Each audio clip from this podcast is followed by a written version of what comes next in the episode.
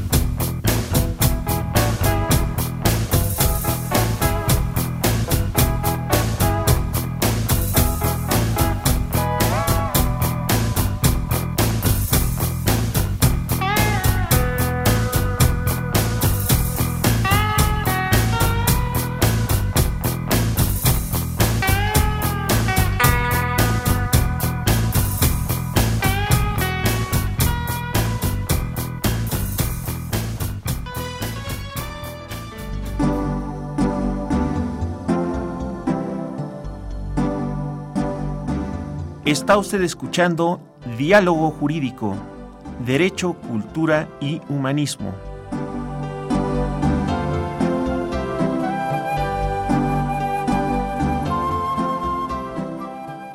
A través del 860 de AM. El alma mater del cuadrante.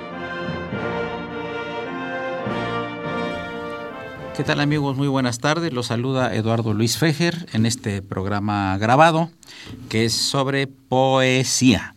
Y bueno, el padre Trejo, que ustedes saben, Francisco Trejo, el padre Cronos, eh, que es nuestro productor y director de imagen de, este programa, eh, lo invité también el día de hoy para que nos presentara su expresión poética, porque no solo es un excelente comunicador, sino también es un muy, muy buen poeta.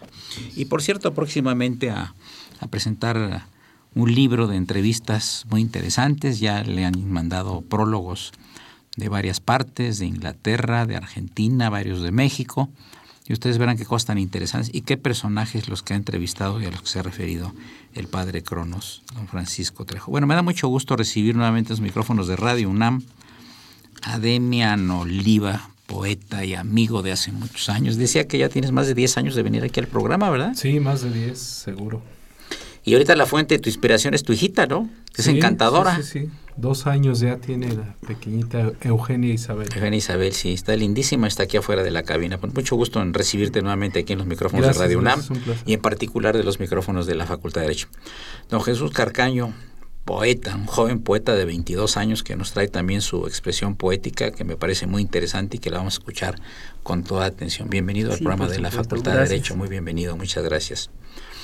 Y don Ángel Sánchez Villa. Eh, eh, Ángel Sánchez Villa tiene un libro que se llama Causas Nocturnas. Cuando me lo regaló de mi Oliva me impactó mucho. Le digo, oye, la próxima ocasión que hagamos un programa sobre poesía, Recuerden ustedes que este programa es Derecho, Cultura y Humanismo, pues entonces vamos a invitar al señor don Adrián Ángel Sánchez Villa, que próximamente ya se va a cambiar y se va a llamar como Ángel Villa nada más, va a ser su seudónimo, ¿verdad? Sí, es un poco más directo y los nombres suenan un poco fuertes. Muchas gracias por la invitación. Al contrario, un gusto y este vamos a abrir el, eh, el programa con precisamente con Ángel Adrián Sánchez Villa, con, con tres de sus poemas. Por favor, adelante del nuevo libro que ya está próximo a editarse. Aquí debería estar tu nombre. Tu boca entreabierta arranca besos, jugo de uvas, redondez de durazno. Te gasto en mi lengua sin palabras, arrecifes te encallan sobre el puerto mío. En madurez abres como higo, eres habitable como suspiro al pecho, fresca como pétalo, leal como sombra. Antes de ti, Tenía apenas noción del mundo. Lo demás lo aprendí del musgo, en la alfombra frutal que es tu carne. La ternura nos cierra los ojos. Las uñas tienen piel de espalda. Tu boca dice, te quiero, mi cuerpo, te siento. Caigo al laberinto, tus senos muestran la humedad que rompe cualquier simulacro. Todo crece. Cuando miro desde la oscura claridad de tus columnas, te imaginaron desnuda virtuosos artesanos, sin que alcanzaran tu belleza en sus cuadros y esculturas. Tus pasos se registran de modo sensual en la escala de Richter. Alguien del meteorológico debió predecir tu lluvia. Mapas cardinales deben erigirte trópico. Tu nombre cabe en una rosa, tu sabor es manjar de laura. Por ti contengo la fuerza melliza de mi prudencia y mi locura. Solo haría falta decir, describir el aleteo pestañar de tus ojos ciertos para acertar en que he caído al fondo de ellos. Solo haría falta decir tu nombre, pero no lo haré, porque al dictar en mi verdad que eres única, lo vuelve innecesario, aunque pensando lo mejor, aquí debería estar tu nombre. ¿Qué tanto, este Ángel Sánchez Villa, impacta en una persona el que se le dedique un poema? Mm, eh, yo creo que eh, también depende de la persona. Hay gente más sensible, hay gente que, que tiene una respuesta más importante, es como los públicos, ¿no? Hay eh, las oportunidades que tenemos a veces de leer y hay públicos muy sensibles. Receptivos. Muy receptivos, sí, sí, receptivos y depende de la persona, pero yo creo que, que sí impacta mucho si, si tiene un contexto de lo que se le está diciendo y hay una experiencia compartida, es importante la forma en que se comparte y se impacta. Aparte, eh, siempre el poeta tiene un aura, ¿no? Que le llama mucho la atención a la gente. Dicen, no, ese es poeta, ¿no? Hay algún dicho por ahí muy antiguo que dice que lo único que perdurará en el mundo es el nombre de los poetas. Porque si, nos, si hablamos de empresarios o de funcionarios de Estado de, de sexenios pasados, nadie se acuerda. Pero todos nos acordamos de Neruda, todos nos acordamos de Fray Luis de León, todos nos acordamos de muchísimos poetas que en el mundo han sido, ¿no? O sea, los poetas perviven, ¿no? Sí, muchos poetas, eh, José Carlos Becerra, uno de ellos. Sí, cómo no. Eh, digamos, actualmente todavía, un saludo a mi maestra Dolores Castro, que, que es una persona mayor y que ha dado el nombre de la poesía, a nombre de la poesía muchas cosas interesantes. ¿no? Cómo no, fue muy amiga de Rosario Castellanos y es profesora de la escuela Carlos Septién García, creo que está ahí los sábados dando Exactamente, sí. Eh, gran persona, ¿eh? Tiene ah, cerca de 90, años, o más, ¿verdad? Un poquito, 93 años. Cantadora la señora, ¿eh? Y es una persona lúcida, inteligente, sensible, que a mí en lo particular me apoyó a, este camino de la, de la poesía. El profesor Alejandro Avilés también eh, fue director de la Escuela de, Periodismo. ¿Y cuántos, Yo lo traté mucho, profesor Avilés, hace muchos años. Él ya, ya falleció. Ya, ya falleció. Sí, hace unos años. Sí, no, la Escuela de Periodismo Carlos Septién García es, es estupendo. Hemos estado ahí, ¿verdad, Paco Trejo? Varias veces, ¿no? Una, la ocasión que más recuerdo es una conferencia de sobre, para variar, el asesino de Trotsky, que hubo mucho interés por parte del auditorio. Y bueno, es una institución muy abierta para la cultura. Aquí hemos tenido también otra profesora que es nuestra gran amiga, este, este, de repente se me fue el nombre, que es corresponsal de la radio de Holanda. Ya, te regresará. Ya me regresará y, y, evocaremos aquí este, su nombre. Vamos a pedirle a Demian Oliva que nos lea un par de, de poemas y luego seguimos con toda la ronda de poetas. Hablando precisamente de Rosario Castellanos, este verso me inspiró un poema. Para el amor no hay cielo, solo este cabello triste que se cae, dice Rosario Castellanos. Pronto olvidaré esta mañana el destello del sol sobre mis ojos, la efímera compañía de otros peatones, el tiempo caído de los bolsillos, las miradas que dejé perdidas. Olvidaré sin mi consentimiento la piel muerta que se me cae a la par de este cabello triste, las ramas muertas, en sueños noctivagos, mis alegrías germinadas en tu amparo. Cómo llenabas todo perfumando el verde, engalanando el silencio con la tersura de tu voz el ir y venir de tu cuerpo en cadencioso baile. Pronto escaparás completamente de mi recuerdo, mas las trillas dejadas en el alma me recordarán con sigilo que estuviste aquí. Fíjense que hablando de Rosario Castellanos, yo tengo un grato recuerdo de ella, porque me regaló el papel para hacer mi primer libro, ya hace muchos años, y la traté bastante. Después fue embajadora de México en Israel y allá en un accidente falleció. me tocó dar en una ocasión un discurso de su despedida como embajadora de México y también hacer un pues una elegía cuando trajeron los restos y que me tocó también tomar la palabra en una ceremonia recordándola. Eh, su hijo Abel Guerra, Castellanos, es un internacionalista muy famoso, hijo único. Bien, vamos a platicar con Jesús Carcaño, poeta. Tienes 22 años, ¿cuándo empezaste a la poesía? ¿Te gusta leerla y aparte hacerla? Cuéntanos un poco de ti, Jesús Carcaño.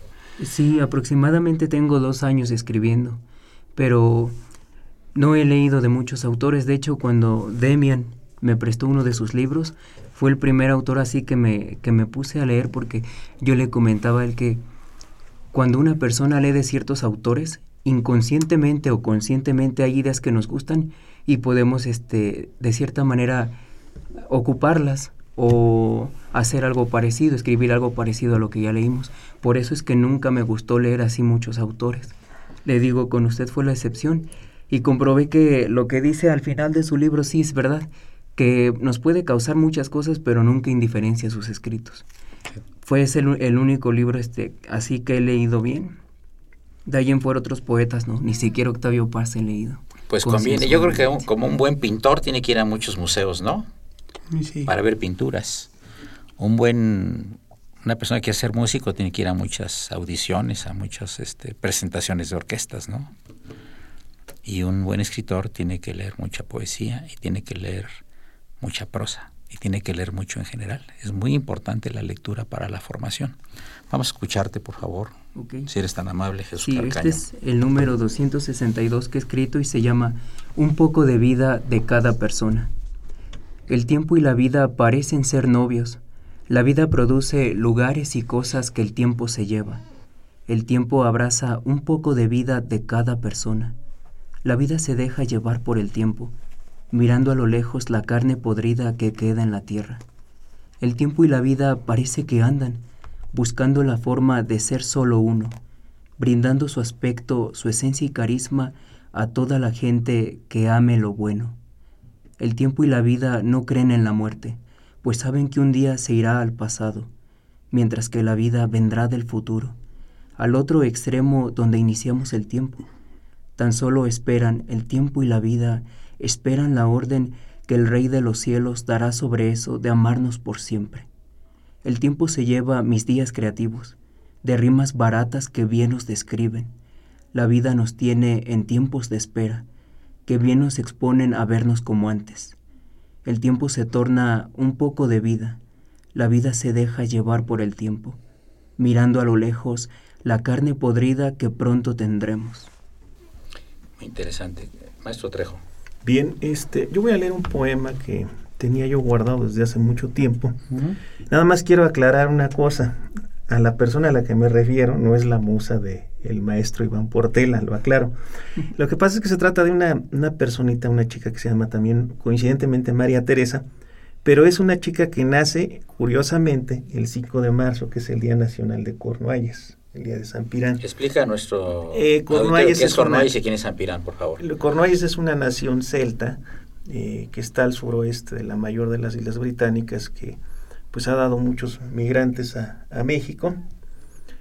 Y en el, el, día de San Pirán es el día nacional, es un monje irlandés que lo echaron al mar encadenado en una rueda de molino y en vez de hundirse empezó a flotar y llegó a las costas de Cornualles y evangelizó Cornualles. Y ese es el Día Nacional de Cornualles, que en la lengua indígena se dice Kernou, en la lengua inglesa se dice Cornwall y en español se dice Cornualles. Y curiosamente esta chica eh, nace también el mismo día y me dice, oye, dice, pues eh, me gustaría escuchar un poema el día de mi cumpleaños.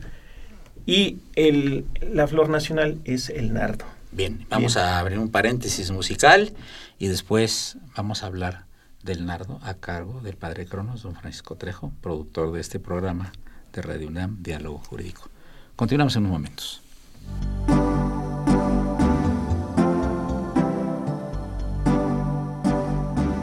Está usted escuchando Diálogo Jurídico, Derecho, Cultura y Humanismo.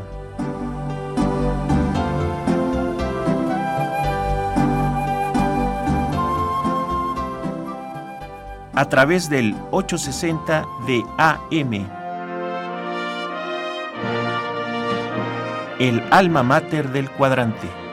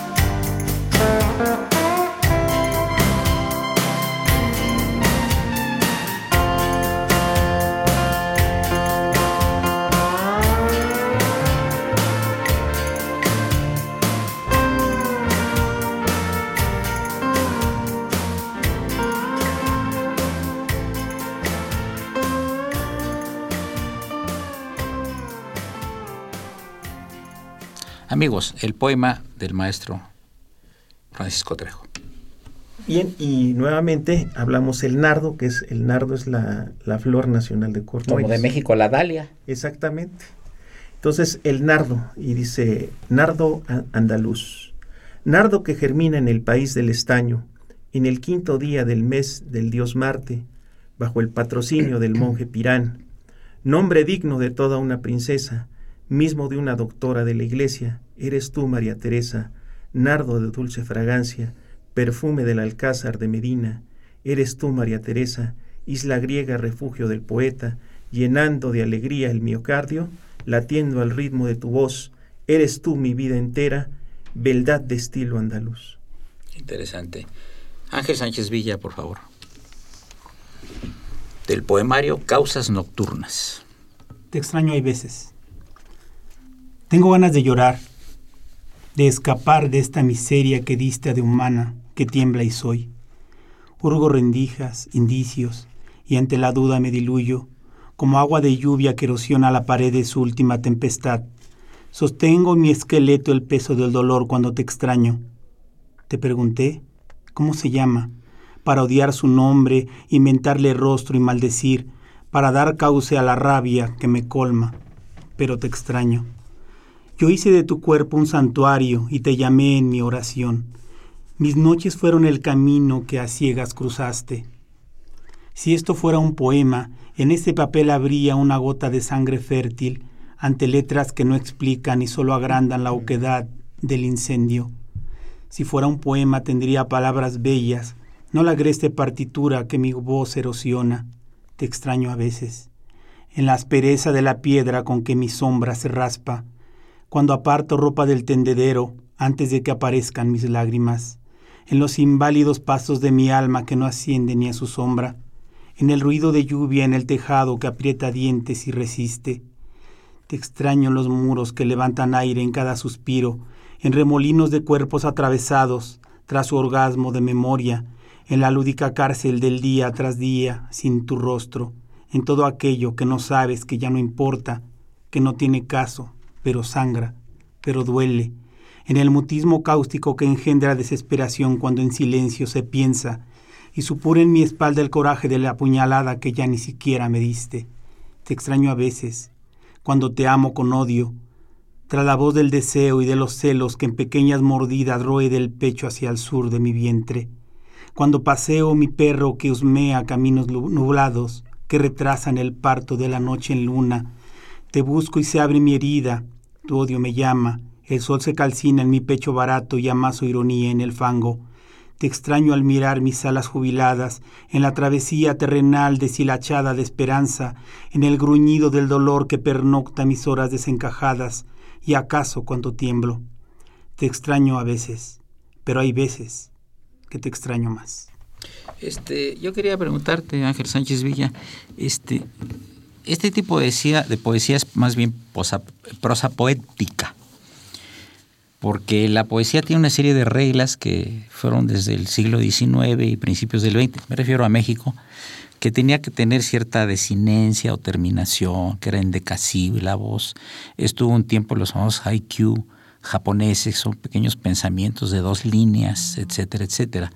Este, eh, esto se rompió eh, a principios del siglo XX con varios movimientos que querían acabar con toda la poesía clásica. Tú lees poetas, por ejemplo, del siglo XIX de México y todos tienen una, una terminación, una disidencia.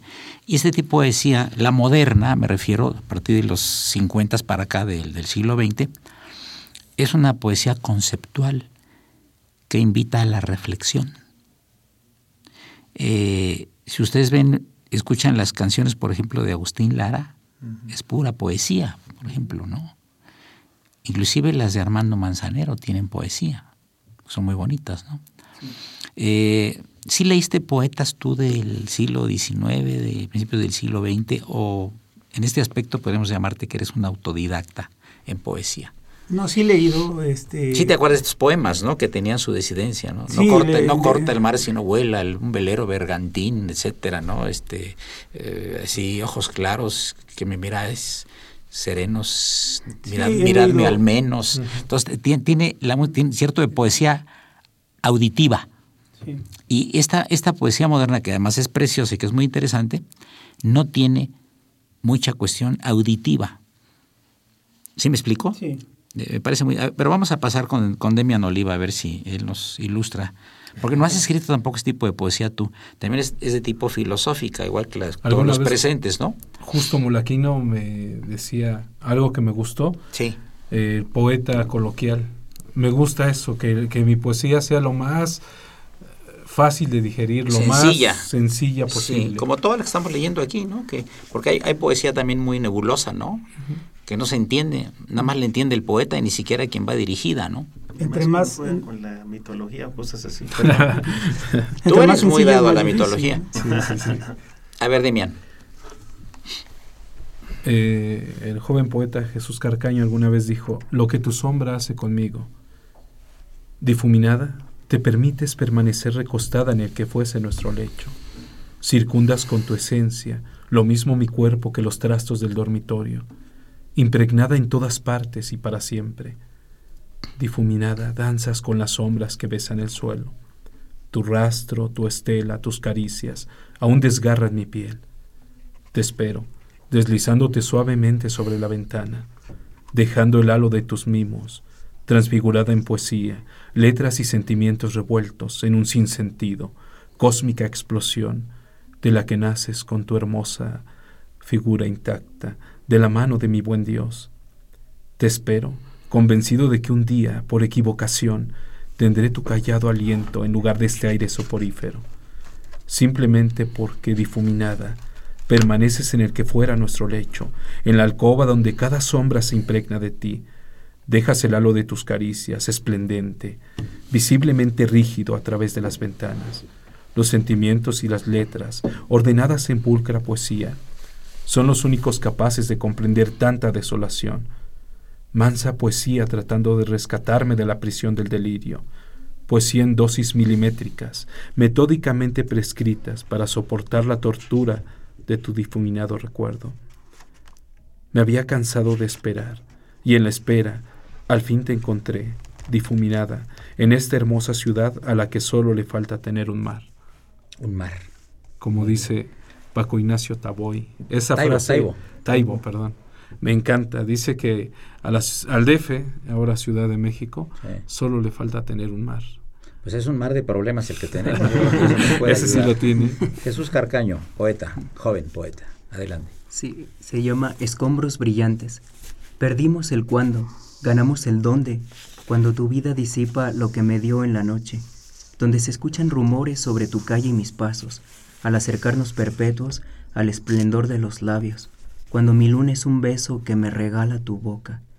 Perdimos el cuándo, ganamos el cómo, porque anhelamos el cuerpo con el que el tiempo se viste, para correr sin demora tras el amarnos por siempre, y permanezcamos juntos cuando irizamos el cuello al embarrar nuestra boca, mientras buscamos un beso que nos recuerde el momento en que dejamos las sombras, cuando sentimos que el alma iridiscente se vuelve, al observarnos de cerca reconociendo la noche, la oscuridad elegante que ha rellenado tus ojos y enamorado los míos, como si siempre existiera en la fluidez de la sangre, al observarnos de cerca, cerca de un beso profundo, iridiscentes tus besos, reminiscencia perpetua.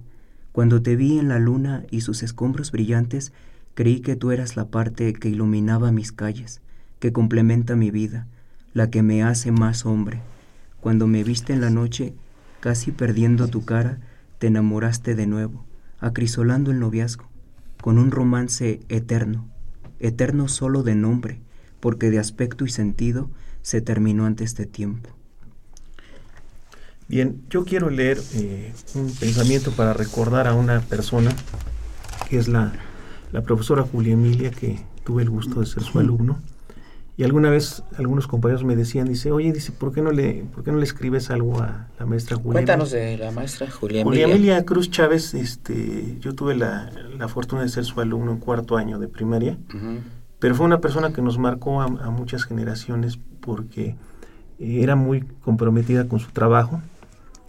Y antes de que se retirara del servicio, eh, conviví mucho con ella porque iba a comer a una casa cerca de donde yo vivo. Entonces, este, veía yo que pasaba la maestra, iba yo y platicaba con ella. Y era, era un gran ser, un gran ser humano, y estaba emparentada con eh, Juan José Arreola incluso, por el que menciono yo esto en el poema. adelante. A Julia Emilia, cruz del cerro del Ejecatl, recuerda el nombre de su estirpe. Nacida en los altos de Jalisco, comparte en sus venas y arterias vital líquido de Arreola cabaña de piedra donde mora el sabio, sembrando en el mirador de la colina, al interior del calpuli de Horacio, lo que otros cosecharán mañana, dejando huella en cada uno de los que hoy son letrados, contadores, ingenieros o locutores, galenos, arquitectos o mentores, generaciones que en la mente te llevamos, vives en nuestro corazón, siempre amada Julia Emilia. Muy interesante y sobre todo agradecer a una profesora, a un profesor, es una cosa que habla muy, habla mucho de quien le dedica el poema, ¿no? Porque todos tenemos algún profesor que nos marcó en la vida, ¿no? sea, de primaria, de secundaria, etcétera. Y entonces, pues, bien, amigos, llegamos a la parte media del programa. Les recuerdo que se encuentran los poetas de Mian Oliva, Jesús Carcaño, el padre Cronos, Francisco Trejo y Ángel Sánchez Villa. Soy Eduardo Luis Fejer, continúen en el 860. Esto es Radio Universidad Nacional Autónoma de México.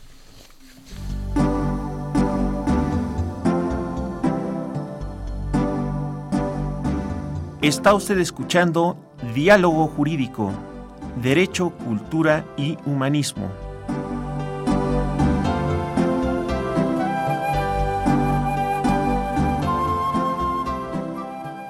A través del 860 de AM. El alma mater del cuadrante.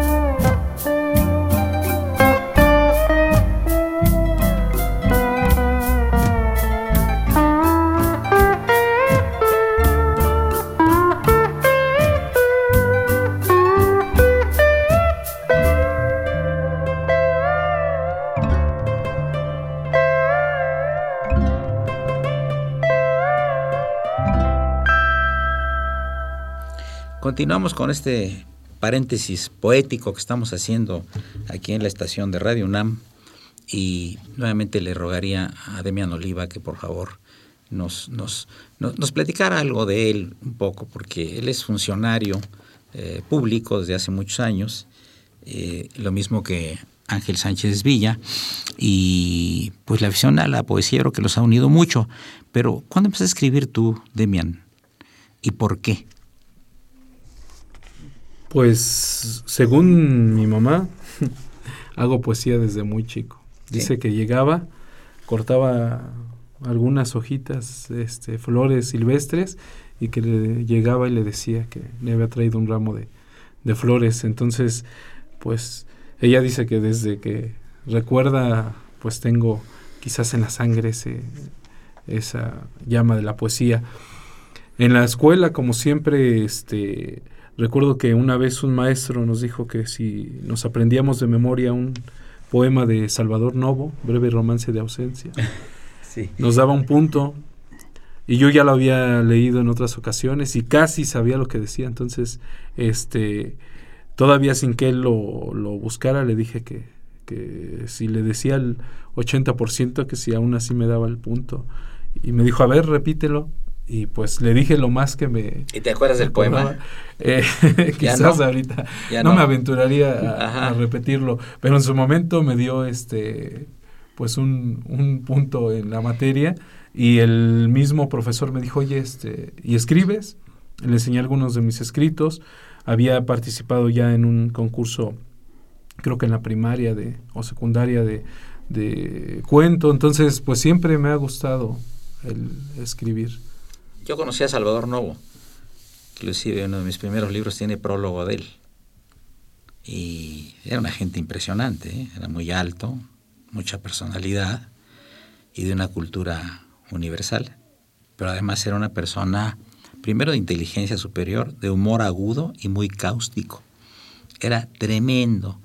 Cuando lo atacaban por algún motivo, la forma en que él contestaba era muy inteligente. Tipo una plática que tuvimos el padre Cronos y yo hace un rato, de cómo, cómo eh, eh, la gente puede llegar a insultar a otra, pero sin decirle ninguna grosería simplemente con, con, palabras, con palabras ingeniosas, ¿no? No, es que es que insultar es precisamente eso, o sea, no es necesario decir una grosería para insultar a la otra parte. Y otra cosa es decirle peradas, o sea, llegar y decir hijo de tal por cual y tal tal, eso, eso, es ser Muy fácil. y otra cosa es insultar, que es muy diferente. Pero el insulto tiene eh, cierto grado de inteligencia si se hace con cierto grado de ingenio, ¿no? Como habíamos platicado de Oscar Wilde, de George Bernard Shaw, inclusive también de, del cómico americano Grucho Marx, de los hermanos Marx, ¿no? Como, como decían las cosas con tanta inteligencia, ¿no? Por ejemplo, estaba yo leyendo hace rato las frases célebres de Grucho Marx era famoso en los años 20, 30 y 40 en los Estados Unidos, eran cuatro hermanos, y este, tenía frases muy simpáticas. Eh, Richo Marx eh, fue autor de un libro que se llama eh, Memorias de un amante sarnoso. Dice que ese libro lo escribió mientras su, mujer se vestía. Ya se imaginan ustedes cuánto tardaba la señora en arreglarse y vestirse para haber hecho un libro de más de 200 páginas, ¿no? O luego decía, perdone que este que perdone que no les llamo caballeros, pero es que no los conozco bien. Así, ¿no? O por ejemplo decir, este, yo no hablo con idiotas, usted no, pero yo sí. Pero yo sí, sí. Entonces ese ingenio es muy interesante, ¿no? Pero nos ibas a deleitar con un poema, dime, por favor, adelante. Aprendí también tu lenguaje corporal, que aún hoy, en este vacío lleno de ausencia, repleto de recuerdo, sigo leyendo el bajo relieve de tu epidermis, Hábil lector del braille de tu piel, trepo por tus muslos, tu sexo. Te encuentro en la oscura memoria, de entre montones de recuerdos, me sobrevives. Este camino que aparenta no tener destino, irremediablemente me lleva a ti, a tu savia, el mango de tu miel, dulcísimo, deleita mi paladar. Tus caricias que gotean sobre mi piel son mi mejor atuendo. Me enseñaste a leerte, a expandir mi mente sobre ti. Y no cabe duda, quien aprende tan excelso arte, jamás lo podrá olvidar. Olvidarte no podré jamás. Muy bonito. Muchas gracias. Jesús. En el reflejo de los charcos. Un sol viviendo en el reflejo de los charcos, tú y yo muriendo cuando el cielo está nublado, los esplendores de la tarde escondidos en el lago, cuando caemos en suspiros que florecieron en tu calle, los resplandores de la luna recubriendo nuestras noches, mientras perdemos el esfuerzo que ponemos para no volver a vernos, sobre un pedazo de agua honda como un espejo de tu vida, donde la sombra es de colores y el oscuro es solo un simple pensamiento, en puentes de agua sostenidos con los pilares de un viento gris y acelerado. Ahí pasaremos caminando, sin caernos nuevamente en donde siempre nos quebramos, sobre un pedazo de agua honda recubriendo lo que somos, cuando ha llegado el momento de enfrentar nuestros suspiros. Un sol viviendo en el reflejo de los charcos, los esplendores de la tarde escondidos en el lago, en los charcos olvidados que las nubes no quisieron, recargándose en las calles donde vivieron nuestras huellas, los esplendores de la tarde recargándose en la luna, los resplandores de la luna acompañando cada noche, lo reluciente que es la noche cuando tu cara me acompaña, sobre un espejo de la vida, con un nivel menos intenso, recubriendo nuestros pasos, sumergiendo nuestras huellas, donde la sombra es de colores y nuestra sombra es lo que queda. Hay que preguntarle a los cuatro, antes de pasar con Ángel Sánchez Villa, a los cuatro poetas aquí presentes, ¿se escribe mejor poesía cuando está uno enamorado o cuando uno ha abandonado a la persona o lo han abandonado a uno? Maestro Demián Oliva. Pues... En tu criterio, ¿cuándo, se... Le llaman los poetas, ¿no? El estro poético, ¿no? El numen, la emoción poética. Y esa emoción poética no puede uno hacer... De, tuvimos que haber tenido un sentimiento especial para estar escribiendo esto. Pues yo los pongo a ustedes a escribir un poema y lo van a hacer ahorita. Pero ¿qué tal si están enamorados o desamorados? Lo van a hacer mucho mejor todavía porque eh, eh, la poesía ataca los sentimientos, no ataca la razón. Sin duda el desamor es, es lo que más da pie. Puede estar uno feliz, disfrutar de su hija, de su esposa, y un pequeño instante de desamor puede seguir dando materia para tomar una hoja y llenarla de cosas que quizás en el momento no, no es el sentir, pero que termina plasmado en una añoranza, en un, en un adiós, este, sin duda el desamor es muy fuerte. Ángel, entonces tú estás de acuerdo, no sé, con Neruda que decía qué corto es el amor y qué largo es el olvido. Sí, totalmente. Eh, definitivamente el, el desamor o, el estar en estado de, dolor es eh, una beta muy importante para el poeta. Sin embargo, también se puede decir que eh, enamorado se logran a lo mejor no tantos poemas, pero unos muy, muy bien logrados. Creo yo que también por ahí podríamos atacarle. O sea, tú, si, tú piensas que en las dos situaciones, si el poeta es bueno, no importa que esté enamorado o no tenga amor o que sea abandonado. El, en el amor puede uno crear también, enamorado puede uno crear buenos poemas, aunque creo yo que, como dice, este, como dijo Neruda, es más importante o más largo el tiempo en que se desenamora uno que, que fluyen sentimientos que tiene uno que plasmar en el poema. Claro. Y el señor Jesús Carcaño, que tiene 22 años, ¿qué opina? ¿Ha estado enamorado? Sí. ¿Desde qué edad? Eh, desde los 15 empecé. Y por eso empecé a escribir. Yo estoy de acuerdo que en el desamor uno tiene mayor inspiración. De hecho, cuando uno acaba con esa persona que fue tan especial, los sentimientos de nostalgia nos recuerdan los buenos momentos, y es cuando podemos escribir como si estuviésemos enamorados, a la vez que ya no existe nada de eso, podemos meter esa nostalgia.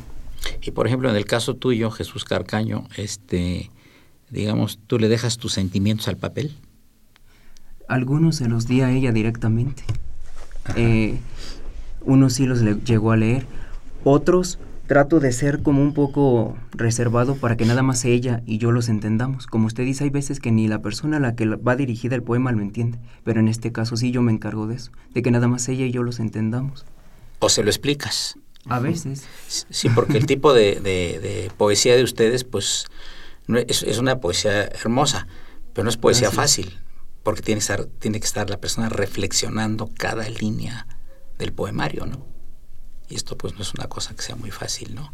Eh, pero ya nos está eh, avisando Miguel Ángel Ferrini, que también dicen que es muy buen poeta, es el poeta de las consolas, que este, aquí de Radio UNAM, que ya viene el segundo corte musical. Continuamos en unos momentos. Muchas gracias.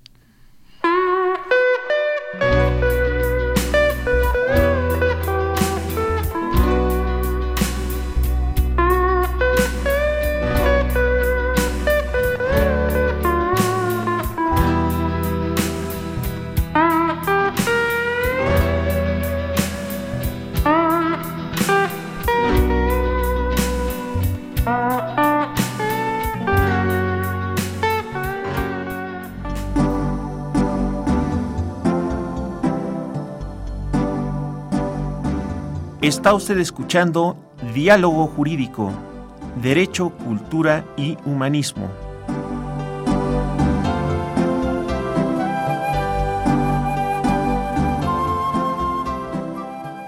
A través del 860 de AM. El alma mater del cuadrante.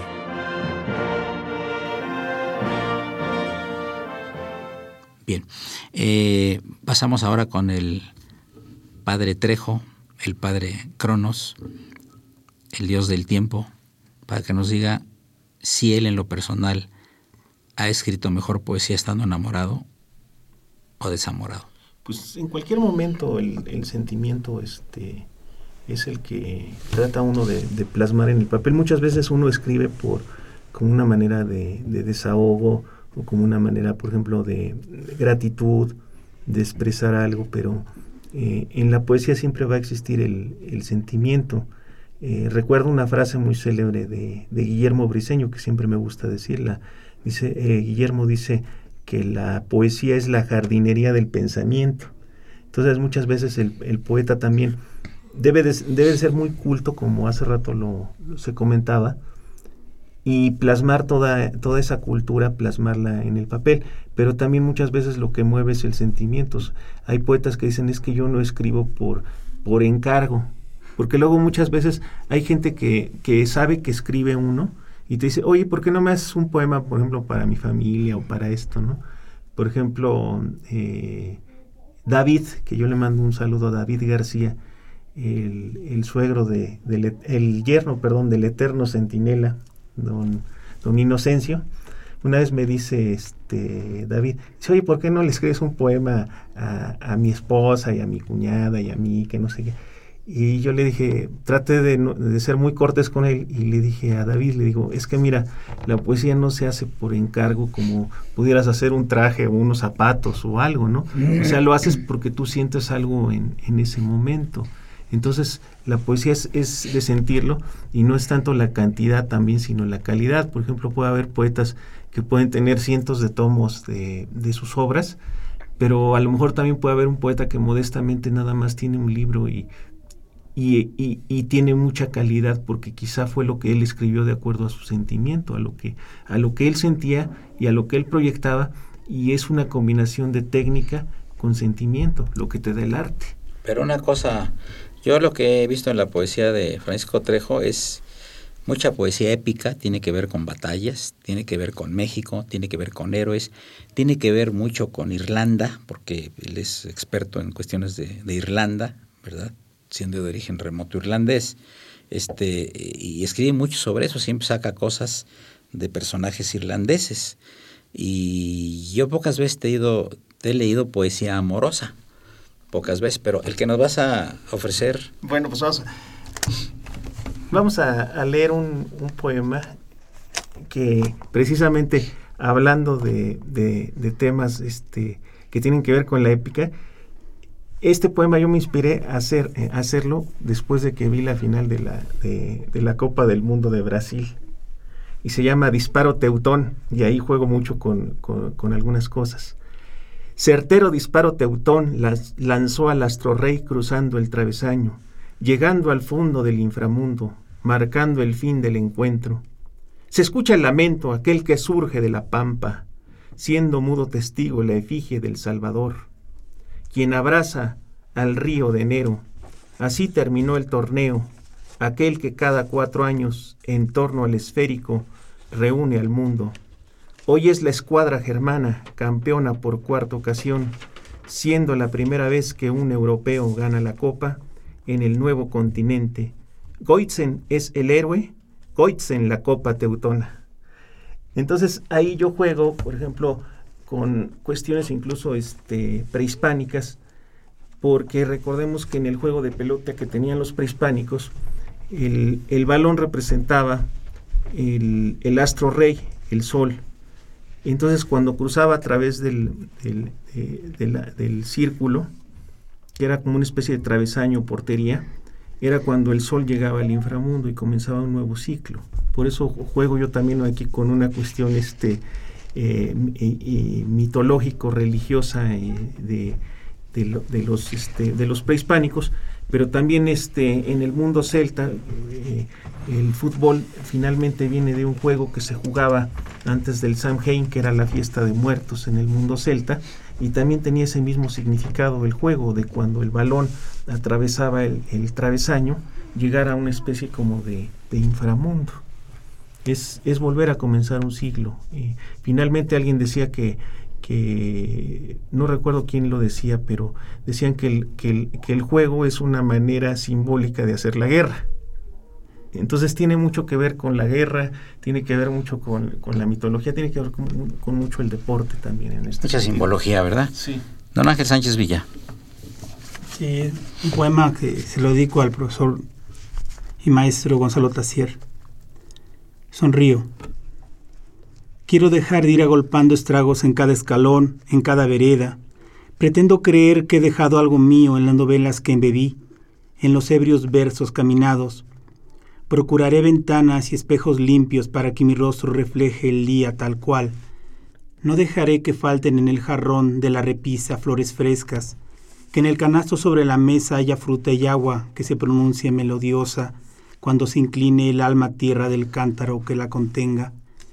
Quiero que el rodapié de mi cama vista alegremente el aposento donde pasaré, pasaré irremediablemente dormido, enfermo o amando, un tanto de mi poco tiempo virgen.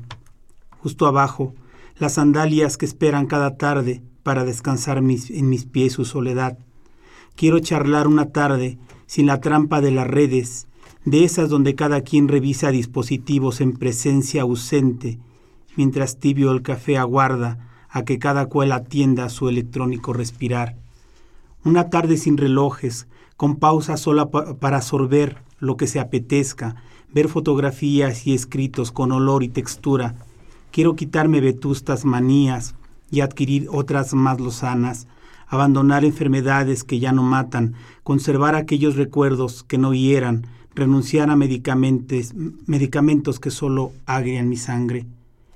Quiero que mi alma cante una canción nueva cada mañana, que mis labios se mojen con un beso recién aprendido, con una palabra tierna que no signifique nada.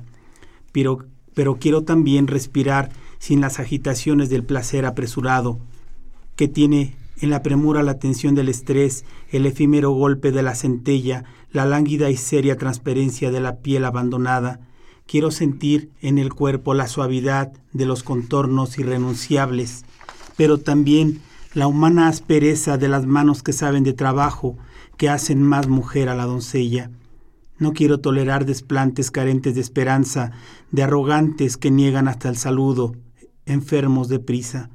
No quiero volver a mendigar una caricia en nombre del amor o justificar la entrega por soledad, saber que he hecho una pausa, que alguien está a mi lado con el convencimiento del loco riesgo que implica el amar aunque a diariamente, a diariamente muero, quiero vivir y sonrío.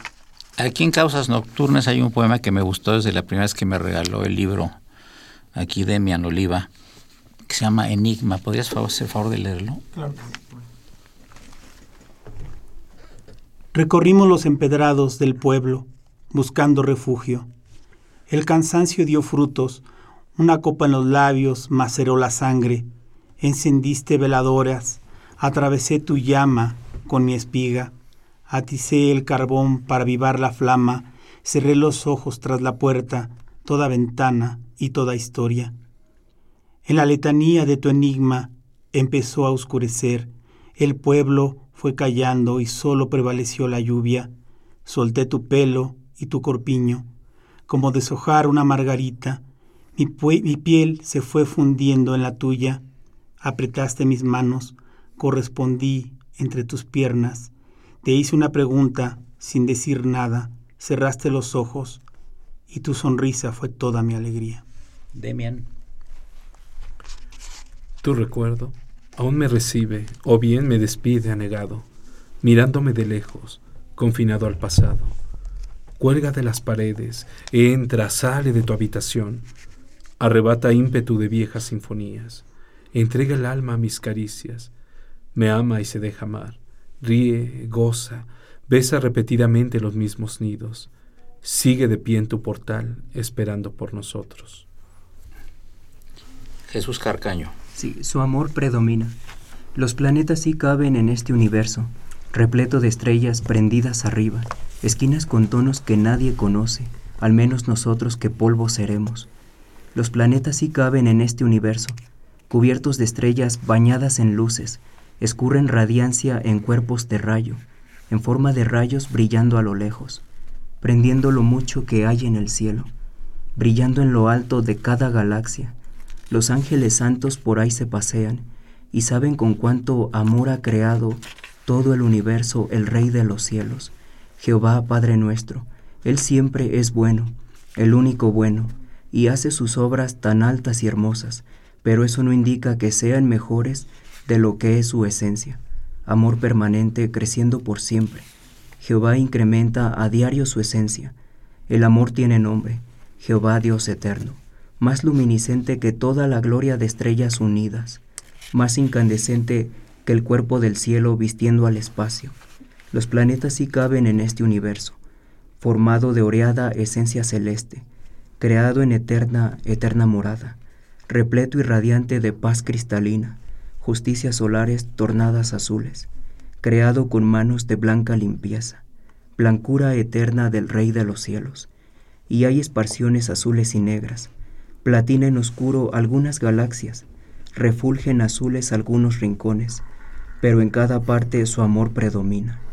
Los planetas sí caben en este universo, pero no el universo en un solo planeta, a menos que seas tú entre las calles. Busquemos ahora al Rey del espacio, el que te ha creado, el que me ha formado, al Rey de los cielos, el único bueno, Jehová Padre nuestro, y hagamos que siempre podamos amarnos. Los planetas sí caben en este universo, relleno de luces en todo el espacio, rincones bonitos que no conocemos, al menos nosotros que vamos al polvo. Bien, pues este amigos, prácticamente estamos llegando al final del, del programa. Eh, yo quiero agradecer muy cumplidamente la presencia de mi querido amigo y poeta Demian Oliva eh, por sus comentarios y un gusto que estés con nosotros.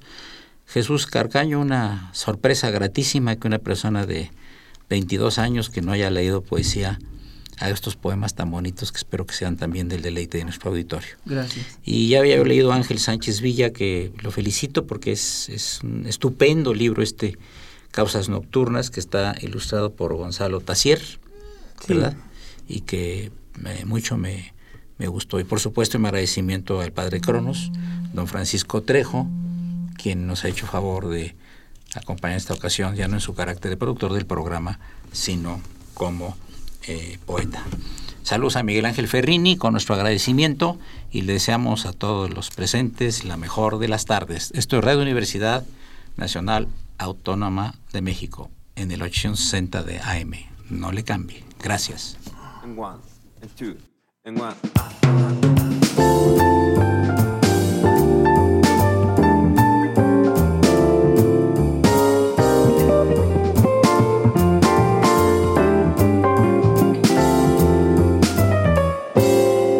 No se acaba el mundo, nadie, porque Él te ha dejado de amar. Y no dejarán las estrellas de brillar porque contigo Él ya no está. Nadie, nadie, déjate de preocupar. Nadie, nadie, que pronto alguien más vendrá. No se acaba el mundo, nadie, porque Él te ha dejado de amar. Y vendrá un nuevo día que ilumine los senderos de tu caminar. Mm, Nadia, Nadia, nada, nada va a pasar. Nadia, Nadia, que el mundo no se va a acabar. Nuevas ilusiones llegarán a tu vida y muy pronto aprenderás. Mm, otra vez Nadia querida, a reír, a querer y a gozar. Mm, Nadia, déjate de preocupar. Nadia, Nadia, que pronto alguien más vendrá. Y no habrán recuerdos y noches de insomnio, porque volverás a caminar. Busca los senderos, recorre los caminos que llevan a la felicidad.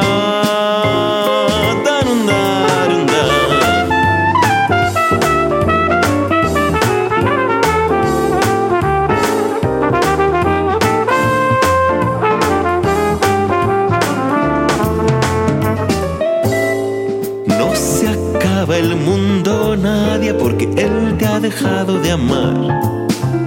Y tu corazón herido sanará porque la vida debe continuar. Sí, Nadia, Nadia, déjate de preocupar. Nadia, Nadia, que pronto alguien más vendrá.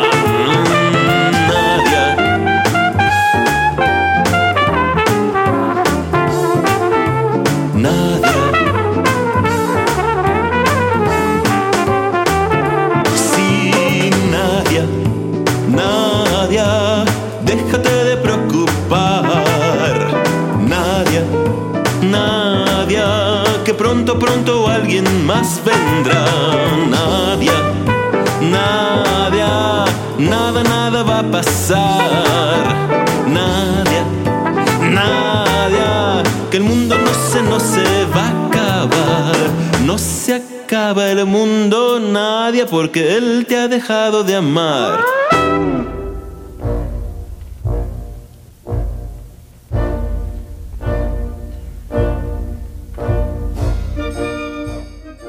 Diálogo Jurídico fue una coproducción de Radio UNAM y la Facultad de Derecho.